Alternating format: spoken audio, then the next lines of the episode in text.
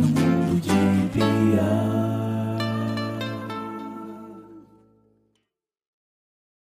Olá, e tá começando mais um podcast no Mundo de Bia. Tudo bem com vocês?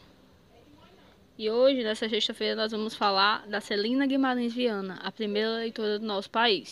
Pois é, povo. Primeiro que a Celina, ela era professora e ela se alistou aos 29 anos por conta da Lei de 660 de 25 de outubro de 1927, no Rio Grande do Norte, né? E esse artigo eu vou resumir porque ele é um pouco grande, né? Mas ele diz que qualquer pessoa poderia votar sem distinção de gênero. Esse artigo, né, que considerou a Celina como primeira eleitora, ele tem 93 anos, já está pertinho de fazer 94. Quer dizer, é um, é um idoso, né? É uma pessoa já, é uma vida. Juntamente com Celina, foram 19 mulheres atrás desse direito.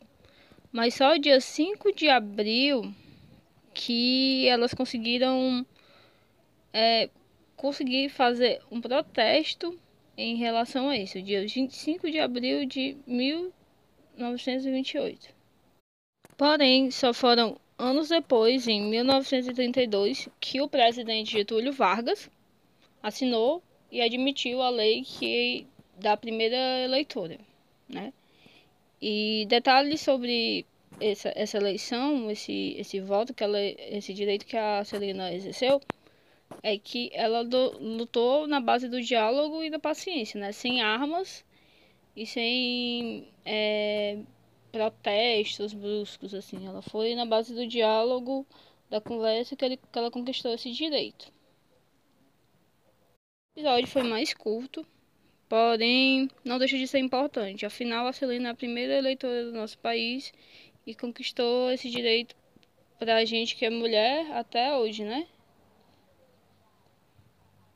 E eu vim aqui também pedir para vocês irem no Instagram do Mundo de Bia, né? NMTB Cast, né? Que a gente começou agora. Tem, acho que umas duas semanas, uma semana. E tem muitas novidades lá também, né? Tem alguns comentários sobre alguns. Nesse mês da mulher, algumas mulheres. É, tem resenha de livro.